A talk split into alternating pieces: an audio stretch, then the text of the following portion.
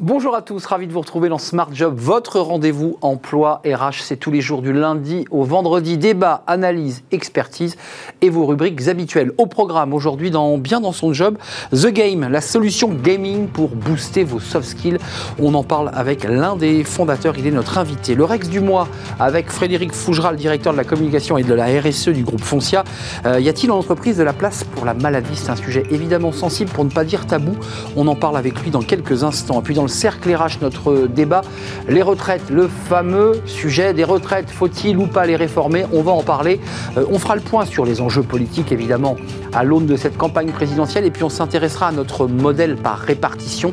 Est-il malade? On fera le point avec nos invités dans quelques instants. Et puis pour terminer notre émission, fenêtre sur l'emploi, un sujet dont on parle beaucoup ces dernières semaines, la pénurie des métiers dans la tech. On fera le point avec une entreprise à la fin de notre émission. Tout de suite, bien dans son job, puis on va s'amuser un tout petit peu.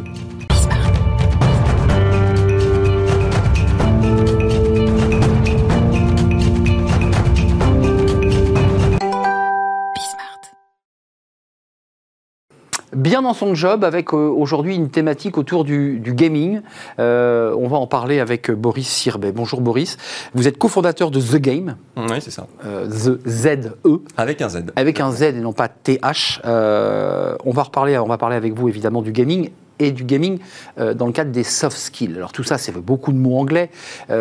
J'imagine que quand vous arrivez avec votre petite valise de The Game dans une entreprise, il y a un gros, gros travail d'explication Qu'est-ce que vous leur dites aux entreprises quand vous les rencontrez? Euh, bah écoutez, euh, c'est une très bonne question parce qu'en fait, euh, cette question des soft skills, c'est devenu très à la mode. Là, il y avait le, salon Solutions RH la semaine dernière, donc il y avait plein de solutions autour des soft skills. Vous avez peut-être vu ça en fait, mais au fond, on en parle beaucoup sans vraiment les comprendre, sans comprendre en fait ce que c'est dans, quelle, situation C'est quoi votre définition, vous, des soft skills? Bah, Déjà, en fait, euh, les soft skills, euh, souvent on oppose ça à ce qu'on appelle les hard skills, les compétences techniques. C'est un peu plus compliqué que ça. En fait, si vous voulez, une soft skills, c'est plutôt quelque chose qui va s'activer dans une situation qui va vous sortir d'une routine. Hmm. Je vais vous donner un exemple. Hein. Vous conduisez enfin, votre voiture sur un trajet que vous connaissez par cœur, vous avez fait... Euh, la routine. Voilà, la routine des milliers de fois. Et en fait, il se passe quelque chose de complètement inattendu. Il y a un arbre sur le chemin, un animal qui traverse, une panne, un pneu qui crève. Là, les soft skills, en fait, ça s'active. C'est-à-dire que vous allez devoir vous adapter, faire des corrélations très rapidement entre les choses, réagir très vite. Je m'arrête, je m'arrête pas, comment je fais? C'est ça, c'est ça les soft skills, en fait. Euh, je précise quand même pour ceux qui nous regardent, c'est intéressant parce que les parcours des entrepreneurs sont parfois originaux. Tous n'ont pas fait une école de commerce, vous êtes philosophe. Ah, alors, désolé, je n'ai pas fait une école de commerce. Mais, mais, mais, je vous excuse. Euh, et quelque part, est-ce qu'il n'y a pas comme ça derrière un peu le message du philosophe? Les soft skills, c'est aussi un peu un pas de côté, d'espèce de route tracée. Est-ce que c'est pas un peu ça aussi? Euh, bah, si, euh, si vous faites appel à cette, cette, question de comment je vois les choses, moi, comme philosophe plutôt. Et comme entrepreneur aussi, de fait. Ah, non, mais c'est très intéressant. Euh, en fait, si vous voulez, pour moi, ce qu'il y a comme, euh, comme question derrière ça, c'est une question qui est assez profonde, qui a été tout l'objet de la philosophie antique. C'est c'est en fait la finitude. Vous voyez, le rapport à la finitude et à la mort, en fait, en réalité. Et, et vous me direz, mais quel rapport avec les soft skills? Ça n'a rien à voir. En fait, ça a beaucoup à voir, dans le sens où, finalement, euh, c'est tout à fait normal de chercher à vivre le plus longtemps possible, vous voyez, mais c'est pas normal de ne pas accepter qu'on va mourir. et en fait, quelque part, on s'endort, on rentre dans des routines à partir du moment où on veut en fait du euh, zéro risque, bah oui. de la sécurité à tous les niveaux, etc. L'infini, l'infini. Mais l'infini mortel, quoi, mortellement ennuyeux. Ouais, mortellement ennuyeux. Et en fait, quand vous regardez les, philosophes de l'Antiquité et ceux qui ont créé des cercles de sagesse, hein, je pense, si vous voulez, à, Platon, à Épicure, Socrate, qui a été le père de la philosophie, c'est des gens qui développaient énormément les soft skills, oui, déjà à l'époque, qui était beaucoup en fait dans cette intelligence de situation. Quoi. Alors ensuite, on bascule de cette philosophie antique euh, que vous portez finalement mm. euh, vers, vers votre entreprise, euh, The Game. une fois que l'entreprise a compris globalement l'intérêt du gaming pour développer ses, ses, soft skills, comment tout ça s'implémente dans l'entreprise, comment vous le mettez en place, mmh. euh, et puis quelle est la demande de l'entreprise, qu'est-ce qu'elle vous dit sur ses salariés? Elle vous dit, moi je voudrais prendre ce groupe parce que je le trouve un peu mollasson, je trouve qu'il va pas assez vite. Quel est l'argument qui justifie d'utiliser votre, votre outil? Alors en fait, ce qu'on a compris, euh, ça a été à travers une expérimentation qu'on a fait avec un club d'entreprise euh, dans la région PACA de l'industrie. Et c'était des entreprises qui étaient désireuses de développer les soft skills et même de recruter sur les soft skills. Donc on a imaginé des jeux en fait pour le recrutement. Mais ce qui était très important en fait, c'est qu'on est parti de leur réalité. C'est-à-dire que si vous voulez, en gros, plutôt que, de leur dire les soft skills c'est ceci ou cela, on leur a plutôt demandé en fait de décrire des situations quotidiennes en disant où est-ce que vous êtes euh, super fort aujourd'hui, où est-ce que les choses se passent très bien, où est-ce que vous êtes très très fier d'avoir su surmonter des crises et, d'avoir su improviser et vous adapter, et où est-ce qu'au contraire ça n'a pas du tout marché. Hmm. Et en fait, quand ils vous décrivent toutes ces situations, là vous pouvez leur dire, à votre avis, si vous aviez activé telle et, telle et telle capacité, par exemple plus d'écoute, euh, plus d'ingéniosité, euh, plus d'organisation, etc., est-ce que ça aurait pu faire une différence? Et c'est comme ça en fait qu'on amène le sujet des soft skills dans l'entreprise aujourd'hui. Oui, c'est vraiment rentré par le terrain. Et ensuite, il faut quand même s'organiser. On est dans un espace. Mmh. Euh, comment fonctionne votre jeu? Alors c'est assez particulier parce qu'en en fait. C'est un jeu, on est d'accord. Il y a pas. C'est un jeu, c'est totalement. C'est ludique. ouais, c'est hyper ludique et c'est même. On a une ambition un peu folle en fait, si vous voulez, parce que c'est un jeu qui est construit sur le parcours du héros. Euh, qui est un modèle en fait qui permet euh, de mieux se connaître soi-même, de s'accomplir à travers euh, les, les, les, bah, les, situations et les épreuves de l'existence pour en faire des opportunités de grandir.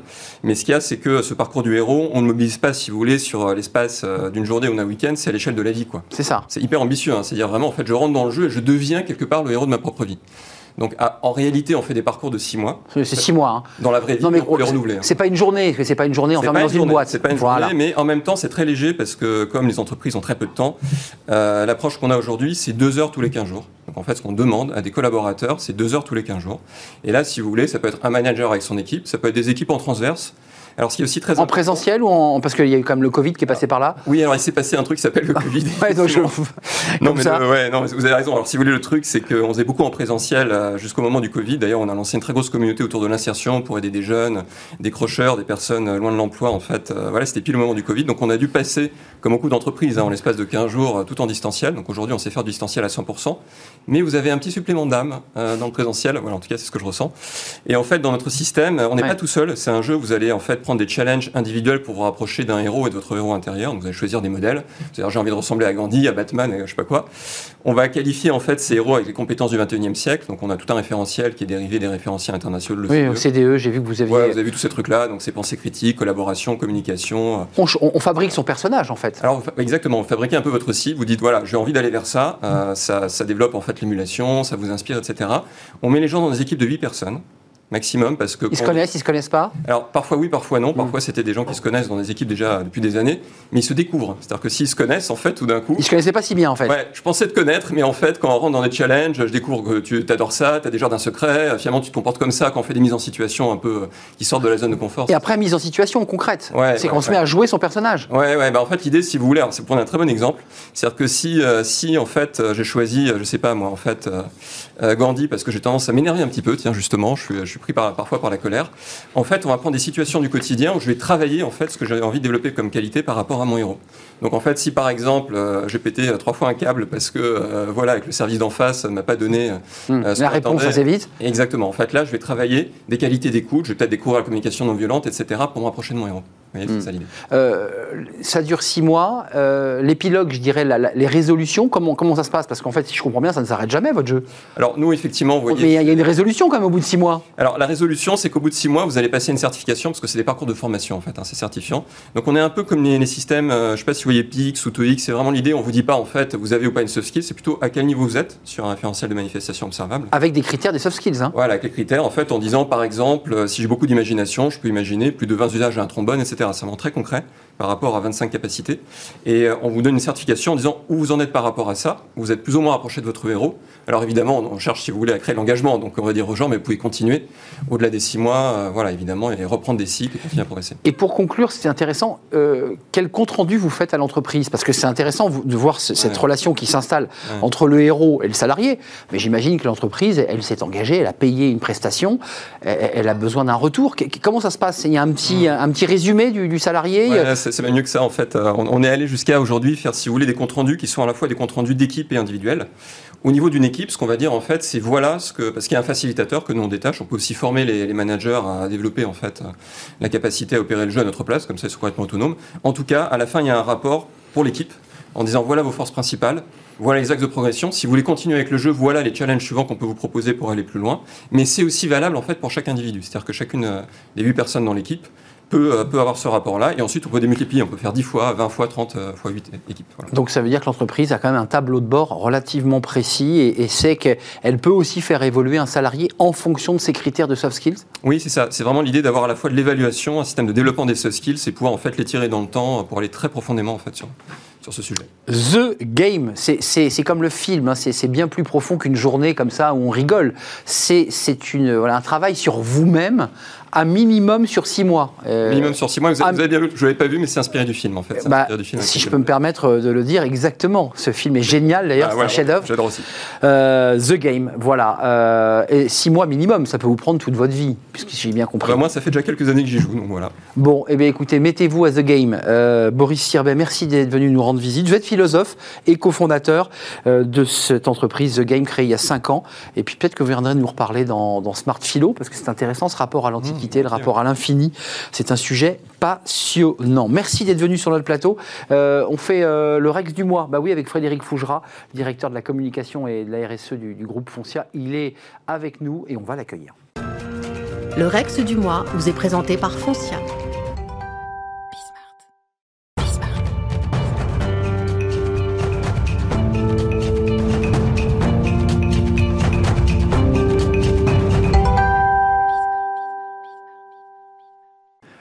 Le Rex Dubois, euh, comme chaque mois, donc avec Frédéric Fougera. Bonjour Frédéric. Bonjour Arnaud. Vous êtes le directeur de la communication de la RSE du groupe Foncia. Euh, à noter d'ailleurs votre tribune dans Focus RH, parce qu'en général je présente vos, tribunes et vos livres euh, à lire évidemment, avec un sujet que je trouve éminemment important, la relation de l'entreprise à la maladie. C'est vrai qu'il y, y a, disons le cash, est-ce qu'il y a de la place pour la maladie, et quand on dit la maladie, pour une personne malade ou qui a été malade dans l'entreprise. C'est un sujet euh, très sensible. Bah, c'est un sujet très sensible, effectivement. Euh, l'entreprise, c'est la vie, et donc euh, il ne semble pas vraiment y avoir de rapport entre le, travail, l'activité, la vie et la maladie. Et pourtant, il y en a, euh, parce que nous sommes tous humains. On peut, à un moment ou à un autre, devenir malade. la maladie, c'est pas un, temps zéro et puis et un temps de zéro de départ et puis un temps de fin. C'est une grosse période. Et pendant cette période, il peut y avoir une période de travail. Euh, souhaité par le, le, le, collaborateur ou la collaboratrice d'ailleurs.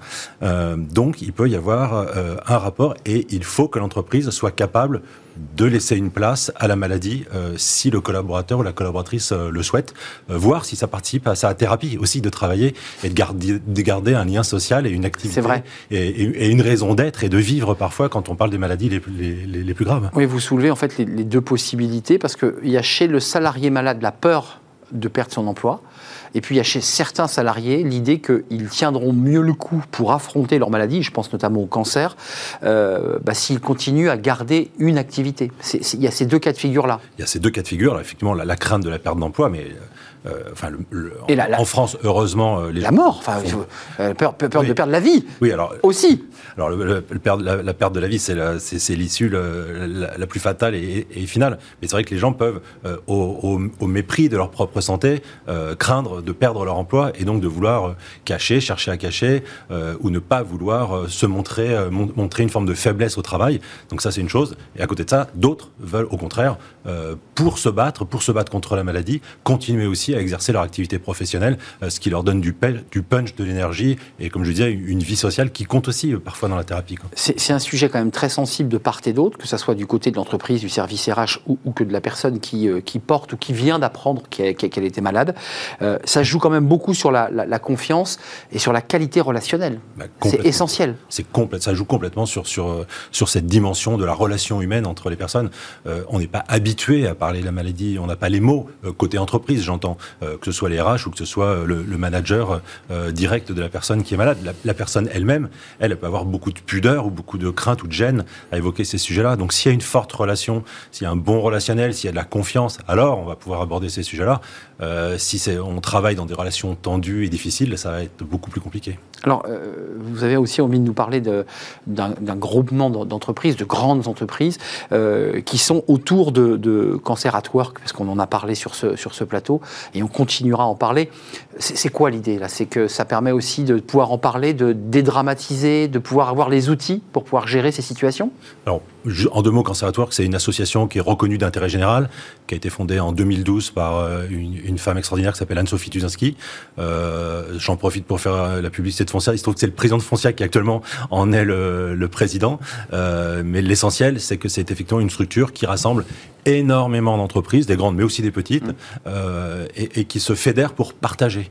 En fait, euh, des expériences. Voilà, pour partager des expériences, pour partager des formations, des bonnes pratiques, des façons de faire, et puis qui du coup aussi acquièrent une expérience, euh, se font reconnaître l'engagement qui est le leur par un label, euh, label qui est reconnu euh, euh, par les notations extra-financières au, au, niveau de la RSE. RSE. C'est intégré dans les objectifs de développement durable des Nations Unies. Une des palettes de la RSE. Exactement. Donc c'est vraiment un parcours euh, complet, mais l'essentiel avec Cancer at Work, en fait, c'est d'être accompagné, de savoir comment s'y prendre, d'avoir les bons mots, le bon vocabulaire, les bonnes attitudes sur un sujet aussi euh, difficile, délicat et intime que la maladie entre l'entreprise et, euh, et, et, ses salariés. Je signale ce chiffre, chaque jour, 1200 personnes apprennent à avoir un, un cancer. Enfin, dont 400 travaillent. Dont, donc 400 travaillent, tous les jours.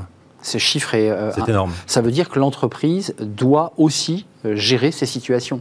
Euh, le salarié est obligé de le dire ou pas? C'est une question un peu pratique. Il peut garder le secret? Non, le, le, le, salarié il est protégé par le secret médical. Mais oui. Mais euh, si le, le salarié s'absente pour euh, sa période de soins, alors il ne, peut ne, il ne peut ne rien dire. À partir du moment où lui va souhaiter euh, pouvoir rester dans l'entreprise, d'ailleurs ça peut être aussi après les soins où il peut y avoir une période oui. transitoire, mais aussi une reprise du travail. Alors il va être, euh, il va être nécessaire d'engager un dialogue avec l'entreprise pour expliquer la situation et pour que l'entreprise accompagne et sache accompagner. Et quand c'est at work, ça sert à aider l'entreprise à savoir accompagner euh, mmh. ses salariés en difficulté. Et organiser les emplois du temps, parce que parfois on a évidemment des séances à l'hôpital, mais on revient et on se retrouve, on n'est pas en si mauvaise forme, et on, on est en capacité mais on de pas reprendre. forcément à, à, 100% de ses capacités non plus. Exactement. Euh, c'est quand même un enjeu de stratégique, vous l'évoquiez tout à l'heure par le, le c'était l'une des palettes RSE, c'est un enjeu de stratégie pour l'entreprise. Mais oui, parce que l'entreprise, si elle sait montrer cette image humaine euh, et si elle sait avoir l'empathie qu'il faut par rapport à ces questions, et donc juste si elle apprend et si elle sait comment s'y prendre,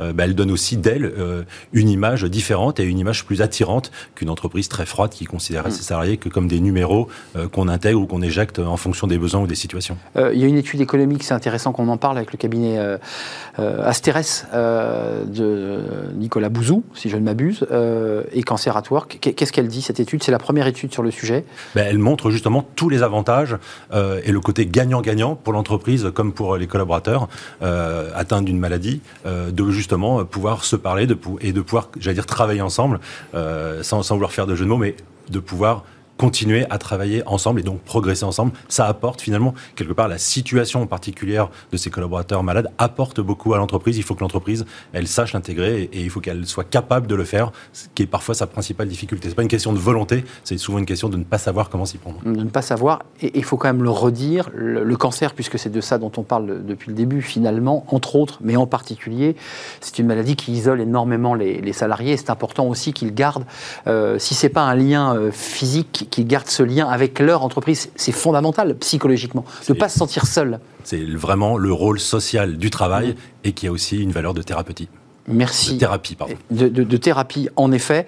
Euh, Cancer at Work et cette étude du cabinet Asteres. Et puis rappelons que votre président, du, ou la tête du groupe Foncia, est, à, est le président actuel, puisque c'est une présidence tournante de Cancer at Work, ce qui veut dire l'engagement de l'entreprise à son plus haut niveau euh, sur ces questions. Merci Frédéric Fougera d'être venu nous parler de ce sujet euh, sensible dont on parle et dont on continuera à parler sur le plateau de, de Smart Job, directeur de la communication et de la RSE du groupe Foncia. C'était le Rex du mois. Merci à vous.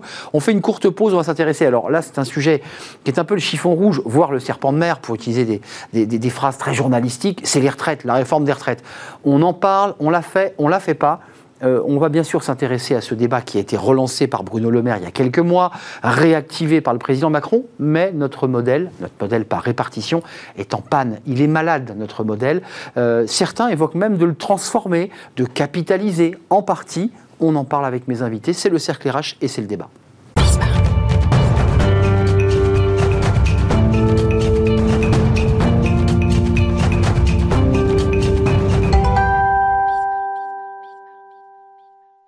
Le cercle RH, notre débat quotidien avec le sujet d'actualité, dire de cette rentrée, mais ça avait commencé quelques mois auparavant avec les petites phrases de Bruno Le Maire en disant qu'il était essentiel, très rapide de mener cette réforme. Puis, euh, et puis un petit pas de côté, on attend, il y a le Covid. On va parler bien sûr de la réforme des retraites. Euh, elle a été euh, bah, de nouveau recitée, retraitée par Jean Castex. Gabriel Attal, le porte-parole, dit mais n'entendez, c'est pas dans l'actualité, on n'y comprend rien. Et puis on va s'intéresser aussi au débat plus profond de notre modèle, de notre système par répartition, issu du Conseil national de la résistance euh, depuis 1945. Est-ce que ce modèle est, en panne? Est-ce qu'il est mort? Euh, Est-ce qu'il est en réanimation? C'est un sujet de fond. Euh, est-ce qu'on devra travailler plus longtemps? Combien de temps toutes ces questions sont sur la table et on va en parler avec mes invités. Sylvain Maillard, je, vous m'écoutais avec beaucoup d'attention. Comme toujours. En préparant évidemment vos, réponses. Député de La République En Marche de, Paris. Euh, vous êtes le CEO d'Alantis Technologies. Je le dis parce qu'on est la chaîne des audacieux et des entrepreneurs et vous êtes un entrepreneur. Merci d'être avec nous, mais on parlera retraite évidemment avec vous dans quelques instants. Bernard Vivier, directeur de l'Institut supérieur du, travail. On écoutera votre point de vue. Vous êtes souvent très engagé sur ces sujets. Euh, on va entendre votre expertise dans, dans quelques instants parce qu'il y a plusieurs modèles sur la table de réforme. J'ai lu Croissance Plus, dans son dernier rapport, vous l'avez vu, propose une capitalisation de nos retraites à, un quart, le reste étant par le biais d'un fonds euh, qui ne serait pas géré par le salarié, mais qui serait un fonds collectif. On va parler de toutes ces questions. C'est un sujet important. Et puis Dominique Corona est avec nous. Merci d'avoir répondu à notre invitation. Secrétaire général adjoint de, l'UNSA. Euh, alors vous êtes très présent dans la fonction publique? Pas que, et on est très présent dans le privé aussi maintenant. Maintenant, mais auparavant dans la fonction publique. À l'histoire, oui, oui. Et on parlera des, régimes spéciaux et de cet écart. Il est souvent dénoncé entre euh, ben, les, retraites du public et du privé, le nombre d'années de cotisation qui ne sont pas les mêmes. Est-ce qu'il faut mettre tout ça à plat? Sylvain Maillard, un mot sur la politique, puisqu'on est une chaîne qui traite quand même de, sujets sérieux. Euh, un mot, est-ce que euh, cette réforme aura lieu avant avril 2022 Puisque certains nous disent, attention, attention, elle va arriver. Non, elle n'aura pas lieu avant avril 2022. D'abord parce que nous n'aurons pas le temps. Euh, de passer, même si nous avions un texte prêt maintenant, il n'aurait pas le temps de cheminer, euh, Assemblée, Sénat trois fois, ça ne fonctionne pas. Il y avait un texte, celui d'Edouard Philippe, tout ça va être travaillé, négocié. là, vous me posez une question vraiment très concrète, je vous dis, non. on n'aura pas le temps. Par contre, euh, un, pour nous, c'est un débat important, c'est un débat euh, qui est présidentiel et donc ce sera euh, porté lors de l'élection présidentielle. Je crois que c'est important que les Français se positionnent. C'est un débat, moi je trouve très intéressant, qui parfois est, complexe. D'ailleurs, je suis venu avec de la lecture, avec le rapport de l'adresse et, je, crois que ça mérite pour chaque citoyen de passer un peu de temps dans la réflexion, dans ce que nous devons construire, parce que c'est du commun, c'est du, c'est notre patrimoine en commun, et qu'est-ce qu'on veut pour les années qui viennent? Et c'est le fruit de notre travail, puisque on travaille, on cotise et on rêve certains en tout cas rêvent d'avoir une retraite à la hauteur. Euh, je donne la parole Bernard Vivier, mais quand même, euh, Dominique Corona, vous vous situez comment? Parce que les partenaires sociaux sur ces questions ont, avaient été sollicités par Édouard Philippe et ses équipes pour réfléchir à la clause du grand-père, à tous ces sujets qui avaient été sur la table. On a l'impression que tout ça va disparaître. Quelles sont vos informations? Pas de réforme avant avril 2022 Vous ne la souhaitez pas en tout cas? Alors, Très clairement, nous pensons que s'il y avait une réforme maintenant, ça mettrait en péril très certainement la sortie de la crise épidémique et ça remettrait en péril la, À ce point-là Oui, parce que c'est un sujet extrêmement clivant. Et le temps politique n'est pas le temps syndical. Aujourd'hui, effectivement, nous allons rentrer dans une période électorale et donc, de toute façon, le temps politique euh, va s'arrêter au mois de février, à peu près, je crois, euh, hum. au niveau de l'Assemblée nationale et du Sénat. Donc, on n'aura pas le temps. Alors, soit on passe en force, sans négociation, sans concertation, et là, c'est effectivement dangereux pour la croissance. C'est ce que nous avons dit à Bruno Le Maire quand nous l'avons vu avec, M. avec le Premier ministre. Hum. Soit, effectivement, on prend le temps de la concertation, et aujourd'hui, matériellement, il a, on n'a pas le temps, il n'y a pas d'espace, il n'y a pas de voie de passage. Euh, vous souscrivez à l'idée d'une réforme ou pas? Ou est-ce qu'on est dans le statu quo? Est-ce que les syndicats, le syndicat que vous représentez, l'UNSA, vous dites après tout, notre système, il est très très bien, il marche, la répartition, on cotise et on...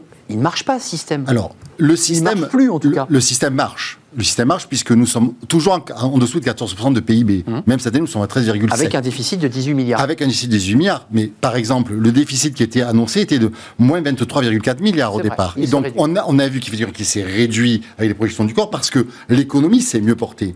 Mais pourquoi il y a un déficit? Il faut aussi se poser la question de cette question fondamentale. Aujourd'hui, vous avez une baisse des recettes. Une baisse des recettes, pourquoi? Parce qu'il y a eu le Covid. Le Covid, vous avez eu beaucoup d'activités partielles. L'activité partielle, c'est un revenu de remplacement où il n'y a pas de cotisation sociale. C'est-à-dire que vous avez des droits, et tant mieux, nous on l'avait demandé. Mais en échange de quoi, vous n'avez pas de cotisation sociale pour financer le système. Mmh. Ça veut dire que le déficit qui a été mis en place aujourd'hui, et c'est une négociation qu'on demande à l'État, nous, c'est-à-dire il faudrait que l'État prenne sa part de responsabilité dans ce déficit, parce qu'effectivement, il mmh. n'incombe pas aux assurés sociaux. Et mettre la main à la poche pour le combler. Alors, c'est pas ce que. Non, mais voilà. Euh, je, je donne la parole, Bernard Vivier, quand même, sur notre modèle, pour que les Français qui nous regardent, les indicateurs sur le montant des pensions tous les Français sont, le disent, les pensions sont basses. Mmh. Donc ils disent j'ai cotisé pendant plus de 40 ans pour avoir au final des pensions très basses. On a un déficit, même s'il s'est réduit de 18 milliards. Euh, on a un président qui dit deux choses. Euh, je veux supprimer les régimes spéciaux. Il va même jusqu'à dire qu'il faut toucher au modèle voulant instaurer une pension de 1000 euros par ailleurs, qui est, une autre proposition qui est sortie du chapeau il y a quelques, quelques semaines. Est-ce que notre modèle est encore sur ses jambes ou est-ce qu'il faut euh, abattre euh, la maison et en construire une autre? Les fondamentaux de la maison sont bons. Et euh, aussi bien les organisations patronales que syndicales y sont attachées. Ça s'appelle le régime de retraite par répartition. Hum. C'est la solidarité entre les générations. L'autre modèle, ce serait la retraite par capitalisation. Hum. Donc on connaît les différences par répartition, je cotise, ma cotisation va payer les pensions de retraite des retraités d'aujourd'hui. C'est ça. Capitalisation, je cotise, en quelque sorte j'économise, j'épargne et je toucherai cet argent quand je serai à la retraite. Pour moi. Pour moi, voilà. Donc c'est une vraie solidarité. Tout le monde y est attaché parce que tout le monde y est attaché, il faut réformer le système. Parce qu'effectivement, il y a des déficits, il y a des inégalités. la Maillard lève les yeux au ciel quand vous dites ça. Les régimes spéciaux, les régimes spéciaux, d'où viennent-ils? Lorsqu'on a créé le système général de, de retraite, des catégories de travailleurs ont dit ah non mais pas nous. Hmm. Parce que démographiquement, la situation leur était favorable. Aujourd'hui, c'est défavorable. On prend l'exemple euh, de la RATP, de la SNCF et des électriques et, électriques. Il y a 325 000 actifs. 347 000 retraités, 135 000 euh, reversions. Ça marche pas. Donc ça, ça, flambe. Qui va payer à ce moment-là? Ben, C'est l'État. Et l'État, c'est qui? C'est nous. Donc concrètement, il va falloir toucher à tout cela à la SNCF, c'est déjà en route petit à petit. Mmh. Les effets se produiront dans 20 ans, 30 ans, 40 ans. Avec la fameuse clause du grand-père, pour les nouveaux arrivants. Mais il faut euh, le faire. Alors quand faut-il le faire? Là, on est en train de bidouiller, savoir si on en fait un petit bout maintenant, un petit bout après. C'est de la politique. C'est de la politique, voilà. Mais, mais, mais oui, fondamentalement, il faut réformer ce système de retraite. Rentrons dans les régimes spéciaux, parce qu'il y a beaucoup de salariés aujourd'hui du privé, et quand on fait une émission sur les retraites, on a beaucoup de réactions de, de salariés, de téléspectateurs qui disent, mais il faut mettre à plat cette inégalité entre la retraite du public, la retraite du privé. Les pensions ne sont pas les mêmes. Très souvent, on valorise au dernier moment le, cadre en catégorie D pour qu'il puisse toucher une retraite. Et puis les salariés, je vous donne la parole parce que c'est un de vos sujets. Est-ce qu'on met à plat cette inégalité, Sylvain Maillard? Ben, Nous, c'est ce qu'on a porté euh, lors de la... De, la réforme des retraites qui s'est arrêtée juste avant, avant le Covid. C'est-à-dire euh, pas uniquement une réforme paramétrique, il faudra sûrement en faire une, mais d'avoir une réforme systémique en disant qu'un euro cotisé donne les mêmes droits. On touche au système. Quel que soit votre métier. On est parti de ça, et nous, c'est le système euh, euh, sur lequel nous nous sommes euh, basés. On voit bien que les discussions vont continuer, mais là-dessus, je crois que les Français ont déjà largement choisi et ont, estimé qu'il fallait qu'il y ait une égalité. C'est-à-dire que dans ce qu'on cotise, ça donne les mêmes droits. Moi, je pense profondément que les régimes spéciaux, c'est quelque chose du passé. Ça ne veut pas dire dès qu'on commence à dire ça, finalement, c'est simple. Mais quand on regarde la construction des retraites, des modalités de retraite, euh, je pense dans le public par exemple, on voit bien que euh, le, les dernières pensions correspondent aux dernières années travaillées et que c'est pas du tout le, reste du calcul. Mais dans, dans la construction de la carrière des personnes, de ces personnels-là, évidemment, eux se sont bâtis là-dessus. Donc je crois qu'il va falloir. Ils sont entrés aussi pour ça, on leur a dit, vous verrez. Euh, construire quelque chose de juste. Vous avez dit tout à l'heure, euh, sorti du chapeau, les 1000 euros. C'est pas tout à fait vrai. On a entre autres porté pour les agriculteurs, c'était une proposition de loi. Et les indépendants. Mais, mais, dire, c'était au fond ce que nous voulions porter. C'est-à-dire, à un moment, il faut qu'il y ait une pension juste et qui permette à chacun d'entre nous de pouvoir vivre 1000 euros, c'est pas beaucoup déjà. Mais de fait de hmm. pouvoir avoir une retraite. pensions sont plus basses, hein. À peu exactement. bien sûr. À peu près décente. Et à côté de ça, on peut réfléchir. Vous avez dit tout à l'heure pour la capitalisation de faire une répartition, je crois que nous sommes tous très attachés. Il faut rester là-dessus. Moi, je vois les modèles, le modèle allemand, par exemple, où il y a une partie en répartition, une partie souvent un tiers du, de vos hmm. derniers salaires en répartition. C'est le modèle croissance plus qui est évoqué par Exactement. Un tiers en capitalisation où l'entreprise capitalise, en fait, paye des cotisations directement à euh, au système de retraite. Et puis, euh, le troisième tiers, bah, souvent, c'est la perte de salaire euh, entre le salaire et, les pensions. Mais on voit qu'il y a plusieurs systèmes qui existent. Il va falloir qu'on mette tout sur la table parce que, très honnêtement, le système n'est pas forcément juste et surtout, il n'est pas lisible. Et s'il n'est pas lisible, c'est ce qu'on a pu constater, les gens sont inquiets. Alors, les régimes spéciaux sont, réduits parce que ça fait 20 ans que je traite de ce sujet ici ou ailleurs et c'est vrai qu'on a réduit progressivement le nombre de régimes spéciaux, mais il en reste. Un, mot quand même sur euh, cette indiscrétion, euh, parce que Jean Castex, lors du séminaire gouvernemental, il, a été question évidemment de cette question de retraite, et puis indiscrétion de, ministre probablement, et les journalistes ont fait fuiter l'idée que ce qui était sur la table, c'est un départ à l'âge légal de 64 ans, avec 44 années de travail. Euh, est-ce que vous dites, est-ce que vous avez une contre-proposition, est-ce que vous dites on n'a pas le choix, il va falloir travailler plus longtemps pour eh bien, faire rentrer des cotisations et équilibrer le système. Qu'est-ce que, qu'est-ce que vous proposez? Alors, d'abord, au niveau de cette proposition, alors nous, on ne l'a jamais faite. Hein. Moi, j'étais euh, chez ben, euh, M. Castex euh, avec M. le maire, Mme Borne M. Petrachevski. Je vous assure. Le monsieur retraite. Voilà, le monsieur retraite, Laurent Petrachevski. On ne a pas parlé du tout de ça. Donc voilà. Ça, c'est le premier point. Donc si effectivement il y a des propositions, je pense qu'il faut d'abord en parler dans un cadre de dialogue social constructif. Donc vous n'étiez pas informé de cela pendant les réunions Très bien.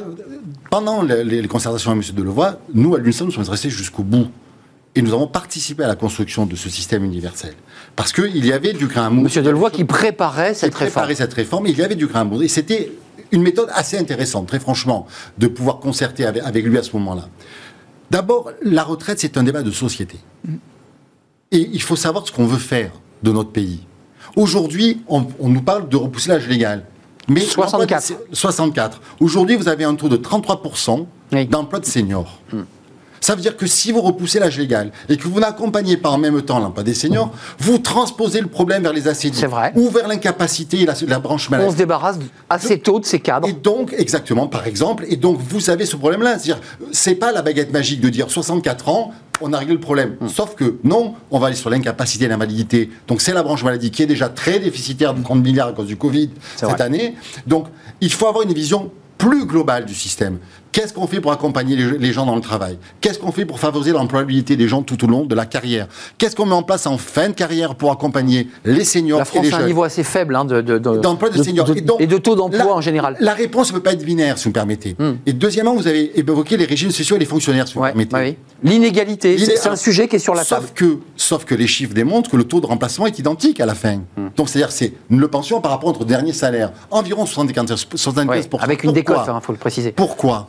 Simplement parce que les rémunérations ne sont pas les mêmes dans le privé dans la fonction publique. Hmm. Ça, c'est l'argument. Enfin, c'était vrai à une époque, ça allait, de moins en moins. Aujourd'hui, quand on a travaillé avec M. Delevoye, si vous preniez 25 ans de, chez les fonctionnaires, vous aviez une perte de 10% ou de 15% de pension, ce qui n'est pas acceptable. Hmm. Donc, où il faut revoir l'ensemble des carrières des fonctionnaires, des rémunérations, et ça veut dire que l'État devra mettre la main à la poche. Hmm. C'est ça que ça veut dire. Parce qu'il faut, il faut se dire quelque chose comme ça. Ou alors, vous allez avoir des baisses drastiques de pension pour les fonctionnaires, ce qui n'est pas acceptable. Donc, c'est pour ça que je vous dis que c'est un sujet qui est extrêmement complexe, qu'il faut, faut voir dans son ensemble. Je On ne peut pas le voir pour le petit voilà. Je m'autorise que cet argument, ah, ah, je donne la parole, mais l'argument de la différence de salaire entre le privé et le public, c'est de moins en moins vrai. Les salaires, et, c'est le débat du pouvoir d'achat d'ailleurs dans le privé, euh, l'argument qui était justifié de, l'inégalité était lié au fait que les salaires étaient plus hauts dans le privé et plus bas dans le public. Vous êtes d'accord? Mais c'est de moins en moins vrai. Oui, et, et puis regardons les pensions. Je suis chauffeur d'autobus en région parisienne, je pars à la retraite à 56 ans, la moyenne des retraite des régimes spéciaux, c'est 2300 euros.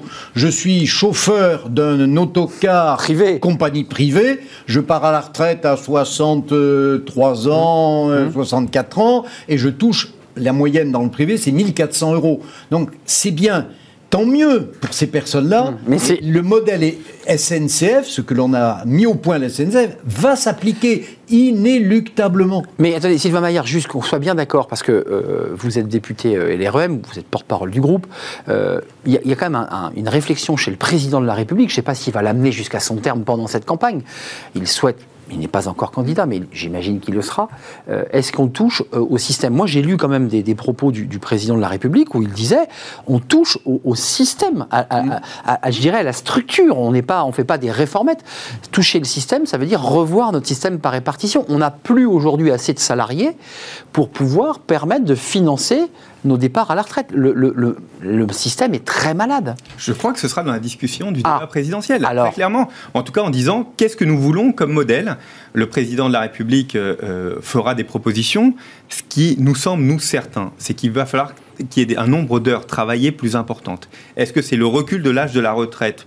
Pourquoi pas? 64 Est-ce que ans, hein. c'est le nombre d'heures travaillées dans la semaine vous voyez, il y, a, il y a plein de paramètres euh, très différents sur lesquels il faut attendre. Mais moi, je. je, je Hum, l'emploi des seniors, ouais. Vous savez, tout à l'heure, j'étais à l'Assemblée nationale où on, on nous remettait un rapport d'une mission qui a été faite sur l'emploi des, des seniors. Hmm. Comment on fait concrètement, il n'y a pas de baguette magique, faire en sorte que notre l'employabilité des seniors, c'est là où on perd beaucoup d'heures de travail hein, et, et de cotisation. Comment on fait pour passer de taux qui sont, alors ça dépend si on fait 55, 64 ans par exemple, euh, ou, bien euh, 62. À 55 ans, beaucoup de cadres on sont dégagés. Pour qu'il y ait plus d'emplois. Il n'y a pas de baguette magique, mais il y a des solutions. On nous a proposé un certain nombre de solutions. Dans ces Lesquelles, solutions, par exemple Des boîtes à outils.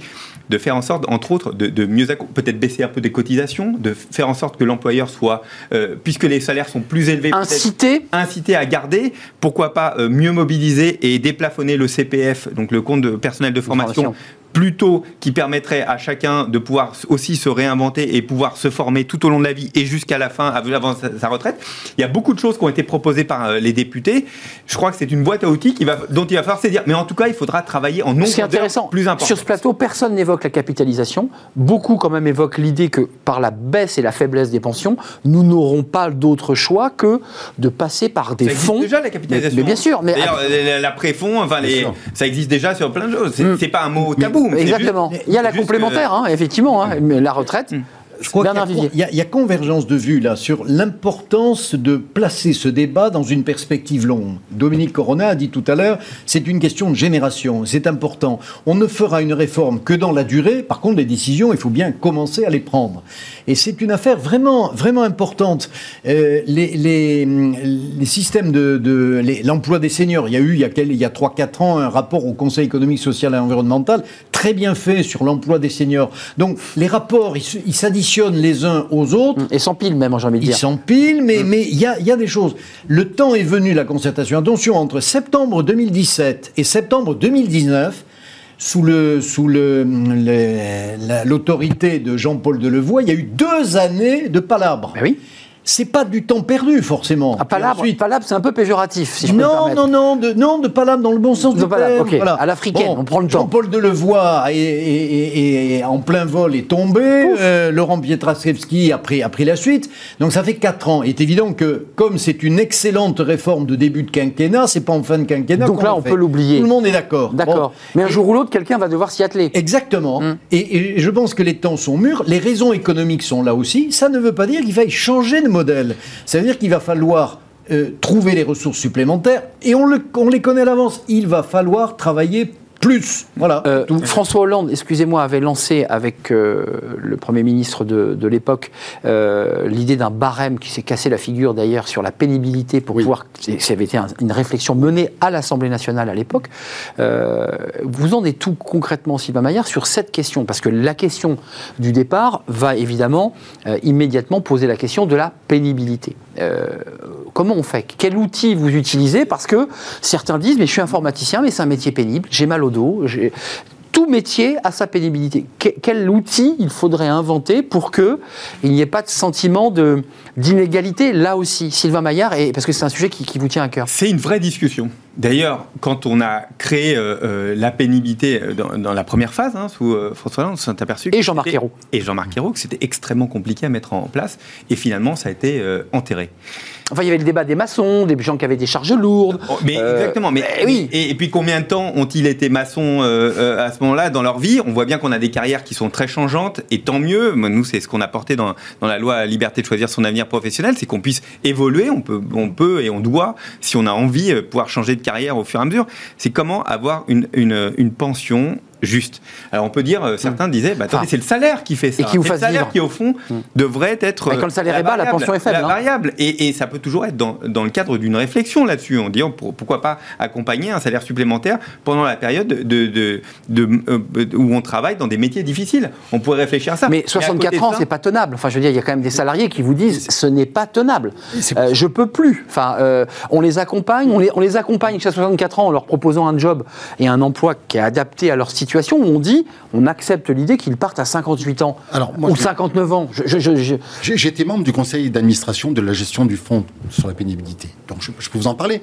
On n'a pas laissé le temps de la réforme se mettre en place. C'est-à-dire que politiquement, euh, on a décidé que ça ne marcherait pas parce qu'effectivement le patronat a dit je ne sais pas mesurer. Hmm. Moi, j'ai assisté à des réunions, notamment dans le BTP, où on m'a dit on sait qu'il y a des charges lourdes, mais on ne sait pas les mesurer. Et j'avais dit à l'Assemblée nationale au moment de la, négociation, de la discussion sur le régime universel mais si c'est un problème, c'est un monde on ne sait pas, techniquement, on va trouver une solution. Oui, il faut trouver une solution. C'est pas politique.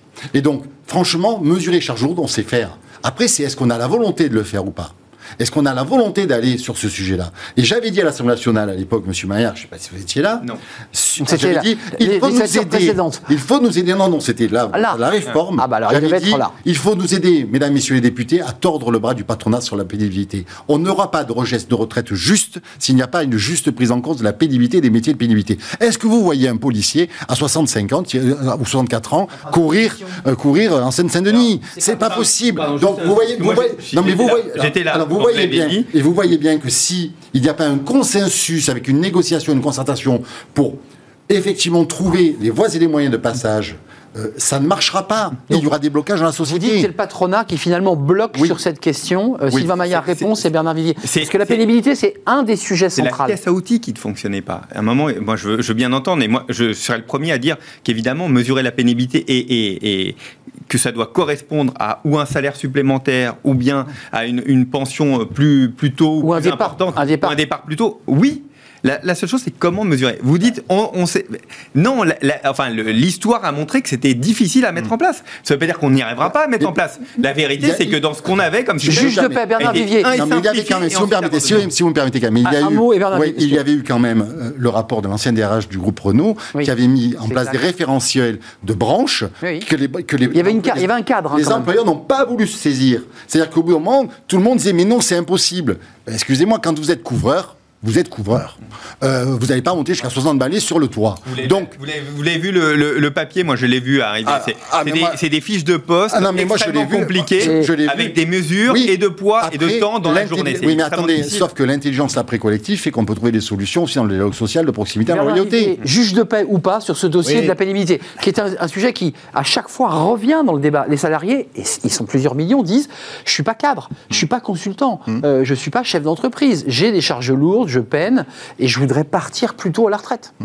La question de la pénibilité, le débat l'indique bien. On a, oui, on a besoin de mesurer cette question-là. Maintenant, techniquement, c'est un, un, peu. Donc vous rejoignez Sylvain Maillard Oui, bien sûr. Hum. Quasiment impossible. On a mis en place une grille de critères. Prenez un entrepreneur de BTP 52 euh, salariés dans la Manche. Je pense à quelqu'un de très précis. Oui, ça a l'air. Me dit, au pied de l'échelle, là, je vais lui faire remplir tous les matins. Euh, c'était le débat. les charges lourdes, les, les, trucs. Alors, euh, euh, il y a un point important qui a été souligné par Dominique Corona, c'est la question des branches. En effet, voilà un chantier énorme pour la discussion entre organisations patronales et syndicales. Dans les branches. Et surtout, ne renvoyons pas ça à la loi. C'est quelque chose qui peut se faire entre professionnels, entre patrons et salariés. Et ça, ça peut se faire. Alors, il faut avancer. Maintenant, de là à mettre des critères pour l'ensemble des entreprises, tous les secteurs d'activité, toutes les tailles d'entreprise, c'est très touffu. Je pense, moi, ce chef d'entreprise, 52 salariés dans le BTP, dans la Manche, qui dit non mais euh, je peux pas, je peux pas, je peux pas, je peux pas avoir un employé qui va remplir les fiches le matin, combien de kilos le matin quand il fait beau et, le, et, en fonction de l'âge. Un mot de Corona. Je suis d'accord avec vous, mais il y a un peu d'intelligence collective quand même. on n'est pas obligé d'être extrêmement strict, surtout dans les branches, on peut effectivement négocier. Je vous ai pris l'exemple du couvreur. On n'est pas obligé de noter à la minute près le nombre de fois il est sur le toit. Enfin, je veux dire, voilà, on a, on a quand même des métiers que nous connaissons. Un peu de pragmatisme, ça ne fait pas de mal les relations sociales. Sinon, on passe tout par la loi, euh, tout effectivement euh, à, la minute près, à la seconde près, mais on passera notre temps au prud'homme. Donc, soyons, soyons intelligents et, pragmatiques. Et il y a de la matière pour la négociation collective de branche. Oui, c'est ce que j'ai. Cette négociation de branche qui est si nécessaire dans notre pays pour éviter que les entreprises vivent chacun dans leur camp ou que la loi impose des règles draconiennes à la procuste à tout le monde. D'où les référentiels de branche. Et puis surtout qu'il y a de concurrence déloyale entre ceux qui appliqueraient une, euh, une, mmh, règle euh, pour leurs salariés et les autres qui ne le feraient pas. Et donc évidemment des, des, vraies distorsions. C'est la vertu de la négociation. Moi, je, un moi, administratif. Hein, là-dessus, je crois que vous aurez toujours une majorité, en tout cas, qui sera à l'écoute là-dessus. La seule chose, c'est qu'on veut quelque chose de pragmatique, d'efficace, qui soit pas euh, trop consommateur de temps et surtout d'injustice et, et, qui renvoie pas à l'idée de l'État ne fait que créer des normes pour nous embêter. Le débat. Surtout qu'on est dans une crise Covid avec euh, quand même un tissu, euh, même si on est dans une reprise quand même forte, mais avec un tissu qui, euh, a été industriel, économique, qui a été très très fragile. Juste une question quand même. Excuse-moi d'y revenir et, de m'accrocher sur, ce, sur cette idée. Il y a chez les jeunes, quand vous interrogez des jeunes qui sont en sortie d'études, qui vous disent moi la retraite d'abord un, en général on n'y pense pas quand on sort des études, puis quand on creuse le sujet avec eux, ils vous disent, de toute façon, une retraite, j'en aurais pas. Bon, ça, c'est la première chose. Et puis, quand, quand, on regarde les chiffres, trois actifs étaient nécessaires pour financer une retraite dans les années 70. Un 5 actifs, 1,5 actifs, là, euh, aujourd'hui. On voit bien que ça ne tient pas et ça risque de s'aggraver.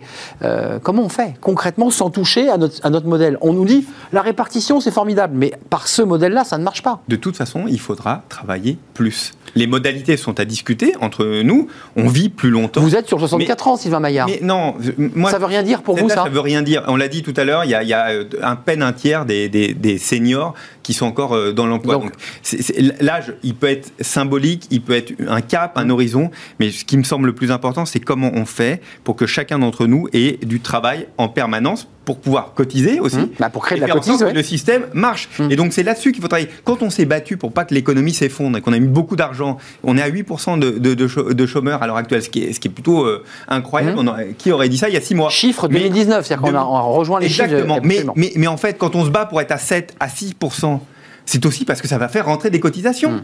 Et donc, si on rend, des, on rend des cotisations, le système est bien sûr euh, bien plus à l'équilibre. Hmm. Donc, il va falloir travailler plus, il faut plus d'heures de travail.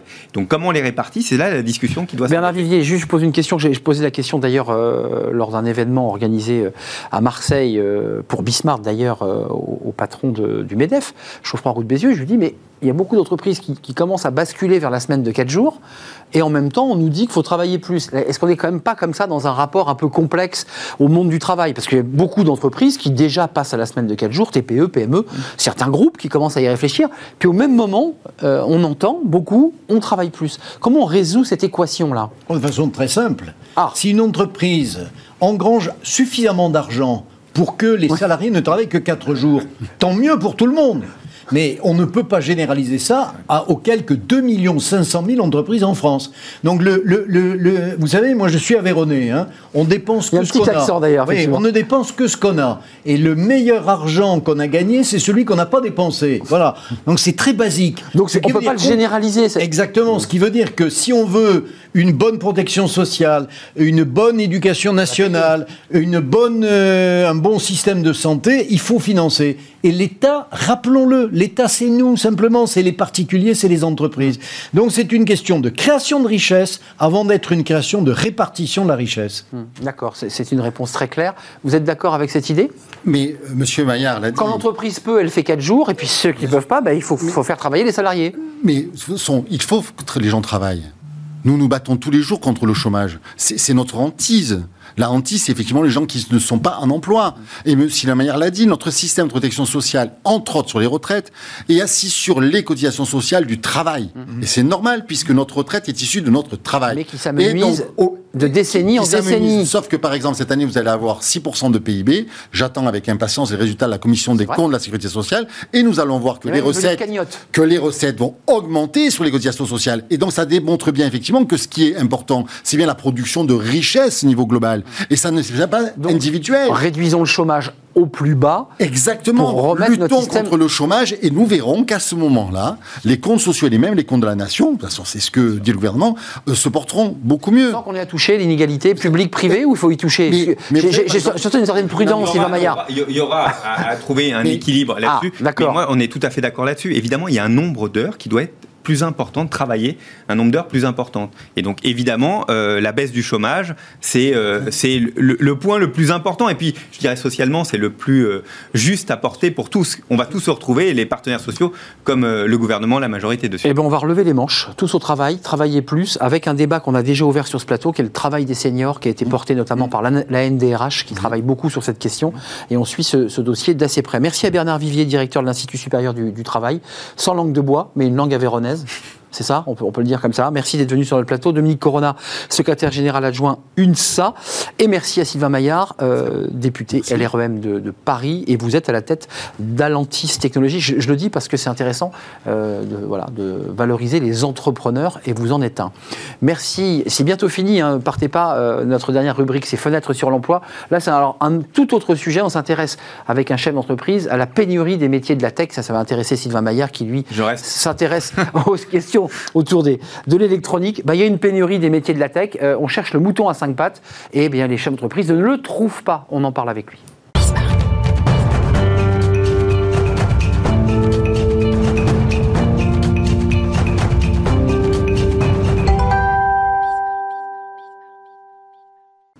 Fenêtre sur l'emploi. Euh, que se passe-t-il euh, Les entreprises cherchent des, bah, des praticiens de la tech. Ils n'en trouvent pas. Il y a pénurie. Alors, il y a pénurie dans d'autres secteurs, mais il y a aussi une pénurie très forte, très forte demande dans la tech. On en parle avec Julien Brou. Bonjour Julien. Bonjour. Merci d'avoir répondu à notre invitation. Cofondateur d'Easy Partner, créé en 2012. Exactement. C'est ça, je dis pas de bêtises. Euh, vous êtes jeune, vous l'avez créé à quel âge cette entreprise euh, Il faut que je fasse un petit peu les comptes, mais Calculé, 29 ans. 29 ans. Un petit peu avant 30. Bravo, jeune entrepreneur. Easy Partner, qui est un cabinet de recrutement euh, spécialisé dans les profils IT, électroniques, digitaux.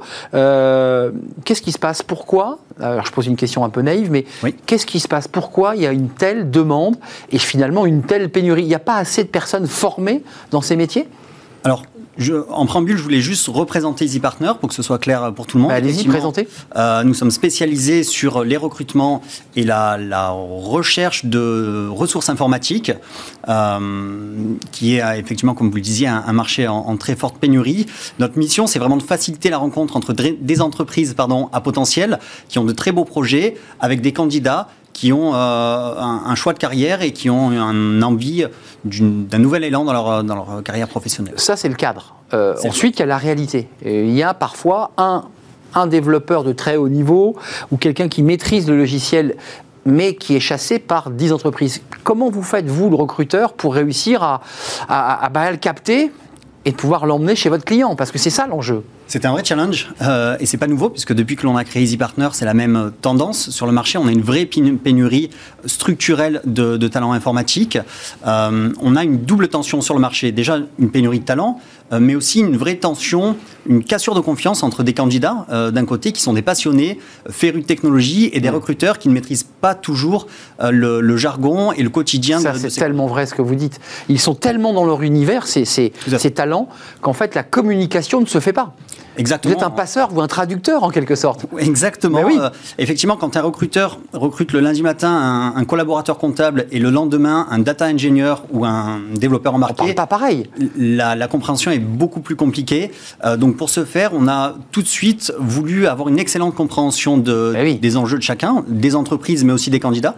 Donc on a recruté en, en interne des ingénieurs pour recruter des ingénieurs. Donc, on se définit comme décoteur de talent. Et ils parlent le même langage? Exactement, ils parlent le même langage. Euh, on a pas uniquement recruter des ingénieurs, mais aussi des passionnés de technologie que l'on a formés. Donc on a créé tout un parcours de formation pour les former à cette dominante technologique, mais aussi à notre méthodologie, à nos process et nos outils. Ce qui permet de pouvoir être très précis, affiner euh, et savoir exactement ce qu'attend à la fois le client et de ensuite le retraduire par la voix des ingénieurs euh, au talent, parce que c'est quand même l'enjeu. Souvent, c'est très général ce que, ce que, ce que cherche l'employeur, et en fait, c'est très spécifique. C'est la raison pour laquelle on s'est vraiment spécialisé sur l'informatique, pour avoir cette excellente compréhension de cet écosystème, de ses enjeux et des besoins de chacun pour euh, être vraiment force de proposition et, euh, et apporter euh, non pas un CV à un, client, mais vraiment un dossier de candidature et une vraie approche conseil auprès de nos clients. pour être précis, quels sont aujourd'hui dans les métiers de la tech, de l'IT, puisque c'est comme ça que l'on dit, moi aussi je commence à m'aguerrir au, jargon, quels sont les, les métiers les plus recherchés et les plus difficiles à trouver? Euh, le marché évolue, bien évidemment. Historiquement, on était très présent sur les métiers du développement web et mobile. Aujourd'hui, la tendance euh, de pénurie est plus sur des profils liés au cloud, donc à l'hébergement, à la gestion aussi de toute l'infrastructure informatique, à la data, forcément, à la sécurité des données ce qui est cybersécurité. On en parlait avant-hier. Là, là, il y a une très forte pénurie. Les, acteurs du, marché nous disaient on n'arrive pas, c'est très compliqué. Euh, ils existent, mais pourquoi? Parce que toutes les entreprises veulent aujourd'hui transformer, euh, se protéger, et qu'il n'y a pas assez d'ingénieurs qui sortent Les problématiques sont à la fois nouvelles et urgentes pour les entreprises. Donc effectivement, on a une demande très forte euh, et la crise que nous avons vécue a accéléré euh, euh, ces, problématiques parce que les collaborateurs ont travaillé à distance, parce qu'il fallait digitaliser les process, digitaliser les outils, et les entreprises se sont retrouvées vraiment confrontées directement à ces problématiques-là. ce que vous nous dites quand même aujourd'hui, c'est qu'évidemment c'est un marché, le recrutement très concurrentiel, c'est comme le marché de la tech. Votre valeur ajoutée, pour, pour bien qu'on comprenne, c'est que vous avez recruté des gens qui savent parler aux talents. Parce qu'avant, les talents se retrouvaient face à des, recruteurs qui avaient fait euh, une fac d'histoire ou une fac de philo. Et ça marchait pas. Et ça marchait pas. Mais non, euh, ils pouvaient pas se parler non, on avait vraiment cette, cette cassure de, compréhension. Euh, alors, on a recruté des, des, profils un peu plus tech, effectivement, mais pas que. Euh, ce marché, vous le disiez, est très concurrentiel. Chaque problématique apporte des solutions. Euh, c'est une émulation qui nous, qui nous nourrit aussi. On a envie de se renouveler continuellement, de repenser un petit peu notre modèle. Donc, régulièrement, on, réorganise un petit peu nos équipes, nos, offres de services. On a entamé, par exemple, une digitalisation de, nos, de notre approche. L'année dernière, on a créé un lab, on a recruté pour nous des développeurs euh, Vous-même en train de recruter des talents. Exactement. Donc on est confronté aux mêmes problématiques. Vous êtes en première ligne, hein, vous les trouvez les talents. normalement, les normalement vous les avez, j'espère. Mais euh, l'idée, c'est vraiment d'aller vers euh, les, les, problématiques de nos utilisateurs. Donc, on lance une plateforme qui arrive le mois prochain qui s'appelle My Easy Partner à destination de nos partenaires freelance et de nos clients pour digitaliser dans un premier temps tout l'aspect administratif. Mais l'idée est vraiment de capitaliser sur euh, la data, euh, qui est un enjeu important dans les années à venir. Donc on initie un partenariat avec euh, l'Institut Polytechnique de Paris pour un travail de recherche sur l'intelligence artificielle dans le recrutement. Donc l'innovation est aussi très présente pour nous pour pouvoir faire évoluer notre modèle et nous adapter aux problématiques euh, de nos clients. Pour nous rassurer, Julien Brou, l'intelligence artificielle, c'est un gros sujet dans le recrutement parce que certains disent, moi je ne veux pas rentrer ou faire rentrer d'intelligence artificielle. C'est un élément complémentaire, c'est un outil de complément à l'humain, on est d'accord Exactement, l'idée est d'avoir des éléments factuels euh, pour euh, aider l'humain à prendre des décisions et pas le remplacer totalement. Il y a des plateformes qui se créent en ce sens. On veut prendre le contre-coup, garder l'humain et cette dimension conseil qui est primordiale pour nous, mais avec de la data pour nous aider à prendre les décisions. Euh, pour le dire en, mots simples, cette plateforme permet aussi aux talents de pouvoir s'inscrire, de déposer son CV, les logiciels qu'il maîtrise, le travail qu'il a fait, et de pouvoir être plus rapidement présenté à une entreprise. C'est ça l'idée? Pas dans un premier temps, il y a des plateformes qui font ça euh, très bien aujourd'hui sur le marché. Ça, c'est pas, pas ça. Hein. Voilà. C'est pas ça. Nous, c'est vraiment pour améliorer l'expérience utilisateur de nos partenaires, clients, freelance. Et après, avec cette euh, implémentation de data, on va pouvoir proposer des solutions de matching entre notre réseau de freelance et nos clients. Merci Julien Brou d'être venu sur notre plateau avec cette euh, entreprise que vous avez créée euh, avec un associé, je ne sais pas d'ailleurs. Euh, Tout à fait, Florian Grandvalet. Voilà. Salut. Bah, c'est important de saluer son associé. vous aviez 29 ans, ça s'appelle Easy Partner, entreprise spécialisée dans le recrutement IT, électronique, data, cloud avec de l'innovation. Vous venez de l'entendre. C'est un plaisir de vous accueillir.